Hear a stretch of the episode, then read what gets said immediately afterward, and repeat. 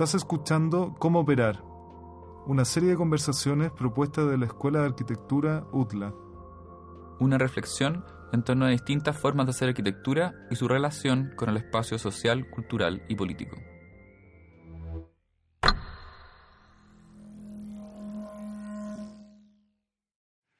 Hola, bienvenidos a una nueva sesión de Cómo Operar. Eh, mi nombre es Rodrigo Valenzuela, estoy junto a Fernando Portal.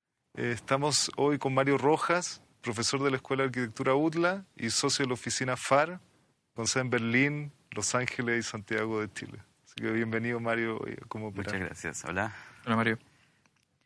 Hemos partido estas conversaciones presentándole a nuestros invitados un diagnóstico que tiene que ver con entender que quizás hoy día carecemos de un discurso monolítico eh, y único respecto de lo que la arquitectura es y puede hacer y cuáles son sus problemas más urgentes, eh, sino que nos encontramos en un panorama en el cual eh, hay distintas posiciones, hay distintos instrumentales, hay distintas visiones respecto de esa capacidad, digamos, de esa agencia de la arquitectura. Y en ese sentido, lo que nos interesa en esta conversación es poder conocer si estás de acuerdo con ese diagnóstico, si estás de acuerdo en qué eh, posición, digamos, dentro de la, gran variedad, en el fondo, de posiciones posibles hoy día, te sitúas y desde ahí poder conocer algunos aspectos relevantes de tu práctica eh, profesional y académica.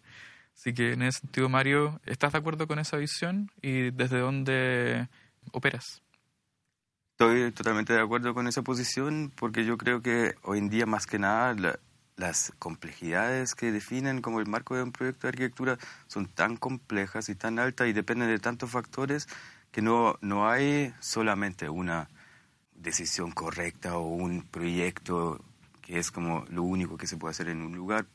Entonces yo creo que las perillas que, se, que manejan así como la, la, complejidad y las... ¿Y cuáles eh, son esa, esa, esas perillas? ¿Cuáles son esas variables? Claro, es, es como parte con lo que en la vida real, al contrario de la vida académica, es súper importante, el marco de las normativas, es el marco económico, el, el, emplazamiento urbano, el contexto inmediato, es como la historia del lugar, es como, y es un factor no menor, el cliente mismo, si es un cliente privado, el cliente en arquitectura siempre es la persona que cree que o paga, paga los honorarios, entonces por ende cree que puede tomar decisiones.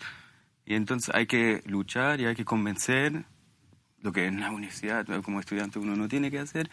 Uno es el cliente, uno que es el arquitecto, uno define todo el marco.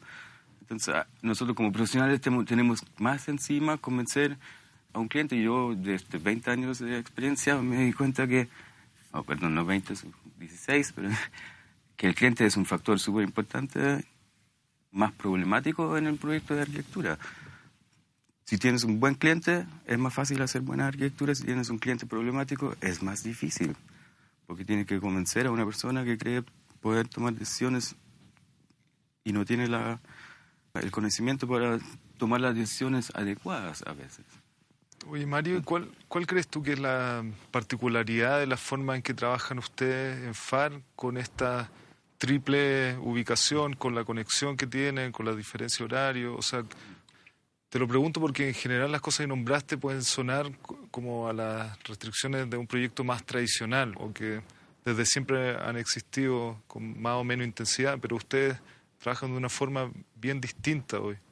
Yo creo que nosotros primero eh, esa complejidad de, capas y de factores que forman el marco de un proyecto, como en primer plano, lo, lo que hacemos es levantar toda la información al respecto de un problema arquitectónico que, tiene que ver con el tema, con el programa, que tiene que ver con el lugar, con el cliente, con las tecnologías, con las materiales, con la historia de un lugar, con como la, en el fondo todo lo que tiene que ver con, con el tema del proyecto, con el lugar y con actuales tecnologías y materiales que pueden tener que ver con, con el, el encargo. Y eso lo, y eso es lo bueno de nuestra forma de operar, que podemos verlo desde el, desde el país mismo, como también desde el exterior y desde, desde una mirada de otro país que tiene como a lo mejor eh, otras soluciones para el mismo encargo y que tiene otras eh, formas de enfrentarse a al mismo encargo y así siempre ser como ver el problema desde adentro, pero también con una mirada desde más lejos, desde el exterior, desde afuera, y eso muchas veces abre posibilidades y abre campos que desde el interior uno no ve. Oye, y desde esa visión como, como bicameral, sí, de estar adentro y afuera del, fenómeno, ¿qué eh, particularidades positivas han encontrado ustedes desde la práctica en Chile? Acá, lo que en, el fondo es un poco eh, ambivalente, pero, pero sí es una ventaja que las normativas son tan light, entre comillas, así porque en Alemania hace 40 años que está, no está permitido hacer un monopanel porque la pérdida energética es como tremenda, entonces todo, entonces es todo más caro, entonces acá yo puedo hacer un perfil de acero que sin ninguna aislación hacia adentro y, y, eso me permite obviamente dejar como mucho más liviano, una construcción mucho más fina. En, en Europa, en Alemania, los perfiles son todos así un perfil de aluminio que es aislado térmicamente, son dos piezas, menos que 10 por 10 centímetros no, no, no existe, entonces tengo que esconderlo. Es mucho más difícil, es como en Holanda también es como más, más light la normativa en ese sentido y se pueden hacer cosas que en Alemania no están permitidas. Entonces es una ventaja, aunque por otro lado tampoco queremos hacer pérdidas energéticas, entonces, pero igual en suma sumaron una ventaja entre comillas porque te deja más libertad en el detalle. Claro. Y uno podría pensar que quizás ese margen de maniobra que te permite la, la, normativa, desde lo más ajustado hasta lo más libre, es algo que quizás también ustedes han explorado desde su práctica como un, como un valor, ¿no? O pensando en, la, en la casa o en Wallhouse o en la remodelación del Goethe, en el cual estas ideas respecto de la eficiencia climática están trabajadas también desde el diseño. ¿no?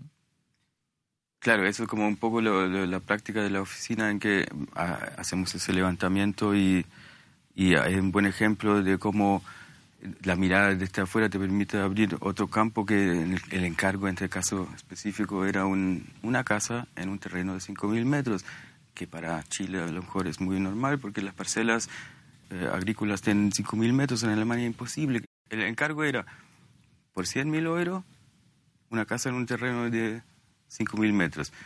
Entonces, una persona en Alemania que estamos acostumbrados que, que tiene plata para comprarse un terreno de 5.000 metros, no tiene la restricción de 100.000 euros para construir una casa. Entonces, esa construcción nos hizo pensar, y la mirada esa, en el fondo desde afuera, que cómo hacer que ese terreno de 5.000 metros se incorpore lo máximo posible y se integra esa naturaleza privada, ese pedazo de tierra privado a la casa. Entonces la idea es delaminar el muro y en vez de que un muro eh, macizo con ventanas y aberturas separa el interior con el exterior, capas climáticas, y ahí está la otra mirada, el tema climático, son como una cebolla que permite que capas climáticas eh, difunden el interior y el exterior y lo dejan como incorporar lo máximo posible. Mario, cuando tú planteas estos procesos que pareciera a primera vista que son procesos súper racionales, súper pragmáticos, donde se buscan ciertos resultados muy específicos, pero después uno ve los resultados de los proyectos y son muy atípicos también. Son diferentes a una casa tradicional en el campo, son diferentes a una oficina eh, o al modelo de oficinas que, que uno suele, suele ver. Entonces, ¿cómo crees tú que llegan de estos procesos hiperracionales de análisis, de datos duros, de evaluaciones, a resultados tan poco convencionales?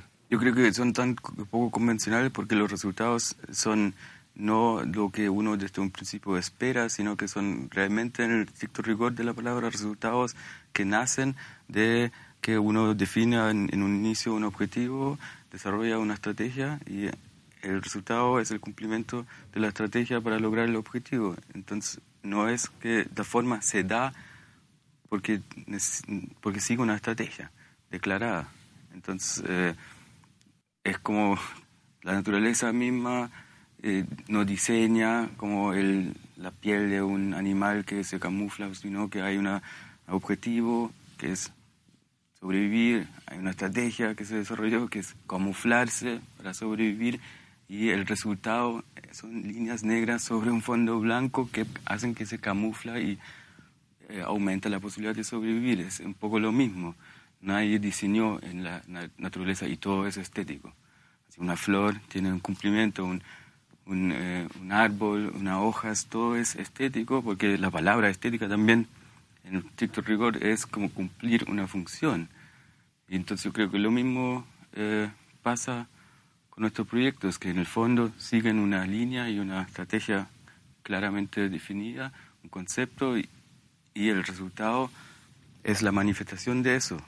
Y si está bien pensado, eh, la estética. Lo que tú estás diciendo, Mario, es que en el, fondo ustedes persiguen un objetivo abierto y el resultado puede ser algo que encuentren en el camino o que incluso ustedes nunca supieron que iba a terminar siendo. Exacto, yo creo que a, través de la conversación como inició, era, como tan complejo y hay tantas posibilidades de enfrentar y solucionar un problema que uno tiene que levantar todas las opciones en un inicio y va descartando siempre evaluando los pros y contras de las diferentes opciones hasta que queda la última, que supuestamente es la mejor, pero no es la única posible. Siempre, y, si uno varía esa perilla de, de, la normativa, que también nos ha pasado en proyectos acá, que en el proceso de, del diseño, de repente, ups, hoy día es zona típica. Ayer no era zona típica, hoy día es zona típica, entonces, y todavía no pasamos por el permiso, entonces todo el proyecto cambia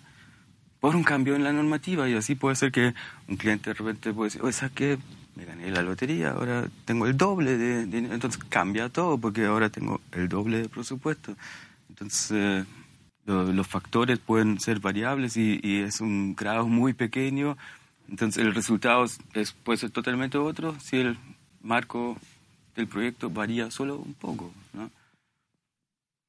Interesante esa, esa visión porque en el fondo hay una lógica que es deductiva y no inductiva en relación a la definición del proyecto, incluso su definición formal. El, resultado es consecuencia de un análisis que, que, es una deducción, ¿cierto? Frente a lo contrario que sería, va a ser así y yo te induzco en el fondo a que esto sea el resultado, ¿cierto? El resultado es una consecuencia, la forma es una consecuencia. Pero por otro lado, ese recorrido deductivo, en función de lo que hablábamos al comienzo, ¿cierto? Como nuestra lógica más moderna, más absoluta, estaba muy ligado al positivismo, en cierta manera, ¿no? Ese resultado va a ser una solución, va a ser mejor y es el único resultado que efectivamente entrega una solución, ¿no? Entonces, en tu discurso, lo que, parece, lo que me parece interesante es que lo deductivo y el positivismo parecieran como separarse en cierta medida, porque ese resultado efectivamente e, es más frágil, depende de un montón de variables y depende de cómo esas variables se ecualizan. ¿no? Si uno siguiese ese recorrido, en el fondo la cuestión nos lleva a una especie también como de relativismo de nuevo, porque claro, uno podría ajustar esas perillas de cualquier manera, pero me da la sensación, de lo que estamos también conversando en un comienzo, de que hay criterios en el fondo sobre cómo ecualizar esas variables, hay condiciones éticas que implicarían cuáles son las cuestiones a las cuales ese resultado debe responder, independiente de si las cosas cambian o no. ¿Cuáles si eso es así, ¿cuáles serían para ti esas dimensiones más estructurales, esas variables más constantes, por llamarlo de alguna forma, dentro de ese proceso?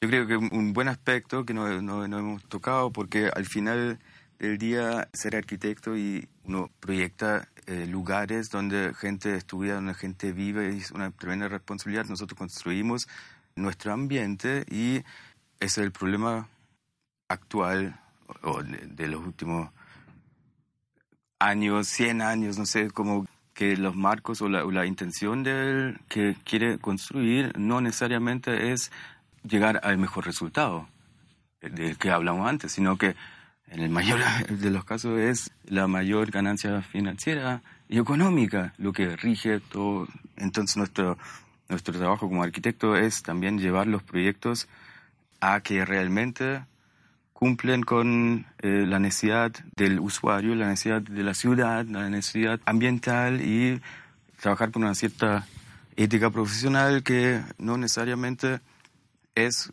solo económica. Y ahí está el, el problema que nosotros igual necesitamos nuestros honorarios, necesitamos, necesitamos vivir, necesitamos, necesitamos comprar. Y eso es lo que realmente hacemos. Si no creemos que el proyecto es que podemos estar detrás del resultado, no lo hacemos. Entonces, si lo hacemos, tratamos de que sea lo mejor y convencer al cliente si el cliente está equivocado. Y un proyecto hoy en día siempre tiene que cumplir las necesidades ambientales porque es, nuestra responsabilidad. Entonces, es como uno compra un auto, el auto tiene un catalizador, entonces lamentablemente en la arquitectura, en las normativas, lo que hablamos en inicio también te da cierta libertad porque los detalles constructivos permiten ciertos como puentes térmicos, pero al mismo tiempo uno tiene que como considerar de que el edificio sea lo más limpio posible, lo más ambientalmente sustentable. Y tú nos contabas, Mario, que no toman todos los encargos entonces.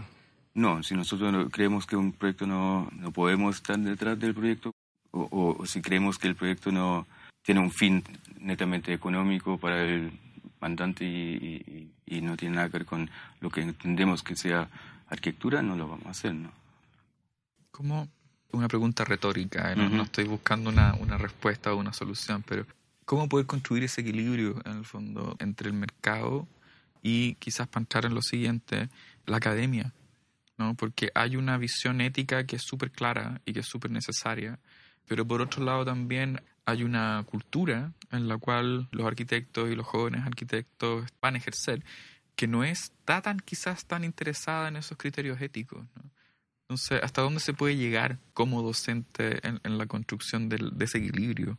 Yo creo que es nuestra responsabilidad como docentes de hacer claro que los alumnos cuando ellos salen de la universidad y pueden firmar proyectos y pueden construir, que ellos mismos también se oponen a proyectos que no cumplen con un formato ético o que no cumplen con un formato ambientalmente sustentable o que ellos deben como entender que su profesión no es lo mismo que no sé, vender ropa o que es como yo no daño a nadie si, si, le vendo, pero sí daño a un barrio, si construyo algo que no es sustentable, si, daño a, no, sé, es como un poco el problema que encuentro con los alumnos que no, no están conscientes de que su profesión es mucho más de solo cumplir un encargo y el que paga decide todo, sino que debemos ser capaces de identificar cuando un proyecto no es sustentable y oponerse también y críticamente eh, responder a los encargos y analizarlos bien y por eso decía, tú hiciste esa pregunta, también poder decir no, no hacemos ese encargo, no nos parece bien en ese lugar construir esta cosa. Y creo que eso es algo que está muy presente en el taller que tú has desarrollado, en el fondo, porque me da la sensación de que lo que estás diciendo es el punto de partida respecto de lo que eh, todas estas fundaciones ya han hecho en el contexto de Haití. ¿Cómo ha sido esa, esa experiencia? Por eso me, me gusta ser parte del, del, de la UTLA, porque justamente inició conmigo ese proceso del, del taller de Haití, en que realmente las condiciones son tan complejas y son tan extremas es como un país muy pobre, un país que tiene catástrofes naturales como terremotos, huracanes y al mismo tiempo tiene una cantidad de eh, fundaciones que inyectan recursos económicos. Y justamente está pasando lo que estaba, diciendo que los arquitectos que pues manejan y materializan ese dinero no consideran las condiciones locales, no consideran la forma de vivir del habitante, no consideran las necesidades y salen resultados que pueden estar en cualquier parte del mundo, menos en Haití. Entonces eh, ahí es donde el taller busca que los alumnos primero identifican cuáles son las necesidades y cuál es el marco del proyecto y que desarrollen una estrategia y un, en un semestre y medio, en un año y medio tienen tiempo y eso es lo, lo, lo contrario a la vida profesional, ellos tienen un año y medio para realmente mostrar que son capaces de crear esa conciencia y lograr definir un resultado que sí es adecuado para ese lugar, para ese marco y ojalá es el proyecto que se materializa también porque llegamos a un nivel muy profundo de detalles para poder después realmente buscar una fundación que construya esos proyectos. Como post título. Me parece interesante, Mario, volviendo a lo que hablamos al principio, como esta doble mirada de tu oficina, de una mirada ultra analítica y muy específica, pero también al mismo tiempo como de afuera, que a lo mejor la dan los socios, de llegar a un lugar con cierta extrañeza o cierto poco conocimiento, se replica finalmente en el taller. Están trabajando en un lugar donde eh, llegan al mismo tiempo con esta mirada como un, poco virgen de, de, no entender cómo se hacen las cosas y por lo mismo que se puedan hacer mucho mejor, pero también que se requiere esta gran cantidad de análisis, de datos, de, de estudios, como para poder tener claridad acerca de qué es lo que se requiere. O sea, de alguna forma se entiende el traspaso como entre tu trabajo más profesional con, con la parte académica. Sí, yo creo que hay un paralelismo entre el trabajo de la oficina y el, el trabajo del taller. Es, es, muy bueno también tener la oficina en, el fondo porque siempre le puedo mostrar ejemplos de cómo es muy fácil decir qué, es lo que es arquitectura para uno, pero es más fácil aún cuando uno puede mostrar los proyectos para que entiendan realmente cuál es el, el objetivo, cuál es la estrategia y cuál es el resultado. Y siempre en los resultados finales se puede realmente vivir y sentir cuál era la, estrategia y, no, es, no es algo que se separa, es un, una cosa conjunta que va de la mano. Importante para los alumnos que entiendan eso es, por eso también les muestro proyectos de la oficina. Hay una, una reflexión, no sé si voy a llegar a una pregunta con esto, pero, pero pensando en los términos que estábamos usando, ¿no? y, y, poniéndonos también en un ejercicio como de como de decolonizar ciertas cosas. Ok, voy a ir en varias etapas, okay, está dando vueltas, pero por un lado, o sea, me gustó mucho lo que tú mencionabas respecto del diseño, de la relación entre diseño y naturaleza, eh, desde, perdón, entre diseño y estrategia, desde una observación de la naturaleza. ¿No? Y esta idea de que las cosas en, en el mundo, en el fondo, que, que, nos rodean, provienen de una lógica que está asociado a su desarrollo, a su supervivencia, ¿no? Y que eso es un proceso, la evolución como proceso deductivo que entrega un resultado específico, ¿no? Y esa es la naturaleza. Y lo que estamos hablando en esta segunda parte de la conversación tiene que ver con cómo esa idea, en cierta manera, hoy día ha sido trastocada, podríamos decir, por la idea del beneficio económico, ¿no? Que esa visión en cierta manera altera ese resultado, esa estrategia. Las estrategias mutan por tener que responder a esta, a esta nueva forma de evolución. Y quizás lo que está, y esta es la reflexión, que quizás lo que está en el centro, en el fondo de esa contradicción, es esta idea que hay y que está súper instalada y que quizás es una idea en este proceso de decolonización que había que desinstalar, de que el mercado es natural, ¿no? que ha sido quizás como la gran, el gran problema en el fondo de la cultura occidental de los últimos 50 años, sobre todo en Chile desde los 70 con la introducción del neoliberalismo, que el mercado es natural. ¿no? Entonces, por un lado, estamos tomando un modelo de diseño de la naturaleza, vemos que no es ejecutable, porque por otro lado se introduce como un fenómeno natural, el tema de eh, la rentabilidad y la evaluación económica. ¿no? Entonces, pareciera ser que si lográsemos como civilización poder desarticular esta idea del que el mercado es natural, con esta referencia que tú nos dabas de Star Trek de que, mira, hace 300 años no tenemos dinero. No, ellos ya no tienen la naturaleza, el mercado como parte de su naturaleza, nosotros todavía sí. ¿no? Entonces, pareciera que quizás ahí no hay como una zona de fricción en la cual podríamos volver a un diseño estratégico natural ya carente de estos requerimientos culturales específicos. Que el factor económico siempre es una de las perillas eh, que, son que pueden ser más importantes eh, eh, o, menos importantes para, para un proyecto. Entonces, a veces es hasta más fácil tener súper claro que ya tengo 800 euros por metro cuadrado o tengo 1500 euros por metro cuadrado que un cliente que dice, ¿sabes qué? Lo mismo cuánto cuesta, puedes hacer lo que quieras. Entonces ahí es más difícil hasta que cuando yo digo, mira, ya tengo la restricción económica, entonces ya me limita en una cierta lógica constructiva, me, limita en una la elección de los materiales. Por ejemplo, el, el, Goethe Institut en, en Holanda, Siena, acá en, era, después del terremoto en el 2010, tenían que salir del edificio que estaban, arrendaban una, una planta libre de mil metros cuadrados.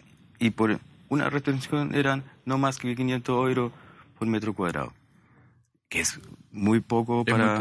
Muy poco, Entonces, y, como era una, una sede temporaria, dijimos, ya, vamos a dejar todas las instalaciones a la vista, no vamos a gastar dinero en o esconderlos. Entonces ahí la estrategia, bueno, aparte de otra estrategia que tenía que ver con la, con la alineación de los elementos para que llegue la luz natural hacia la profundidad del espacio que tenía 16 metros en su parte más profunda. Aparte de esa, la limitante económica, la que tú mencionas, nos llevó a decidir que todas las instalaciones técnicas quedan a la vista. Entonces, las instalaciones técnicas que normalmente están escondidas detrás de un cielo falso se vuelven a ser parte del diseño, es parte del proyecto. Y la estrategia se manifiesta porque cuando uno entra, y la gente entraba cuando estaba listo y decía, acá está, no está terminado eso, falta el cielo falso. Entonces, eso hoy en día se ve en, muchos lugares, pero creo que ese proyecto fue, uno de los primeros proyectos que jugó con esos, con esos elementos como elementos de diseño que normalmente no se ocupan para eso y, hizo un cambio en la como la habilitación de los de los recintos que ya se ve mucho muchos proyectos que imitan e, e, ese mismo no de esa cierta tringueza, porque nosotros eh, hoy en día, no sé si vas a, Falabella ahí está como pintado blanco, toda la instalación es normal ya, pero hace 10 años eh, no, no, se veía eso. Entonces, y, la, la, diferencia con, con eso de nuestro proyecto es que nada está pintado blanco, hasta la materialidad es, los conduits son naranjas, y para que no se vea la impresión de las letras en las especificaciones técnicas, decía que tiene que instalado con la impresión del conduit hacia arriba. Entonces, y así es donde uno puede como tomar ese factor económico para volver al inicio y, y, ocuparlo en la estrategia y, y, en el diseño mismo, en la propuesta arquitectónica. Y queda totalmente visible y sentible lo que decía al principio cuando uno ocupa el espacio.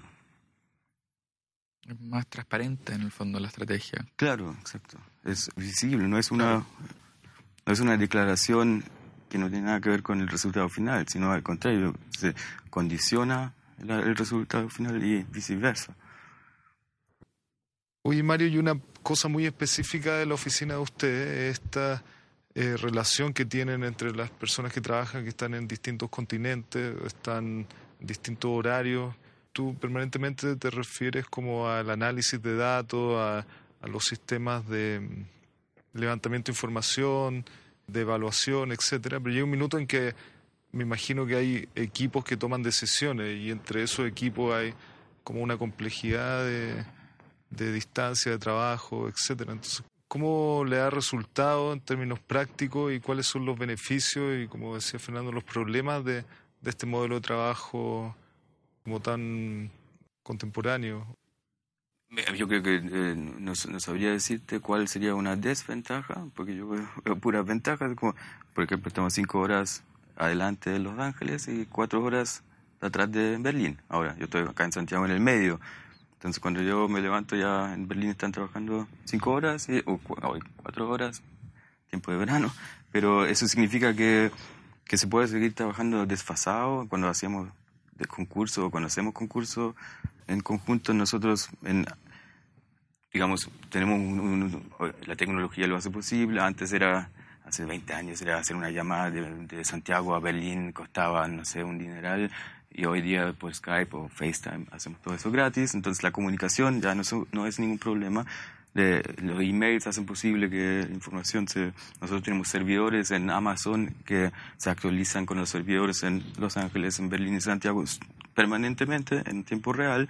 Entonces los datos están global en una nube y todos tenemos el acceso. Entonces cuando ellos van a dormir y hacemos un concurso, nosotros tenemos la ventaja que podemos seguir trabajando acá, dejamos las cosas en el servidor y cuando ellos se levantan el otro día ya el proyecto está más avanzado que una oficina que está en un lugar solo. Eso es una tremenda ventaja, creo yo. Y lo otro es, como decía, la, la, mirada desde afuera o las tecnologías que en un país hay, en otros no.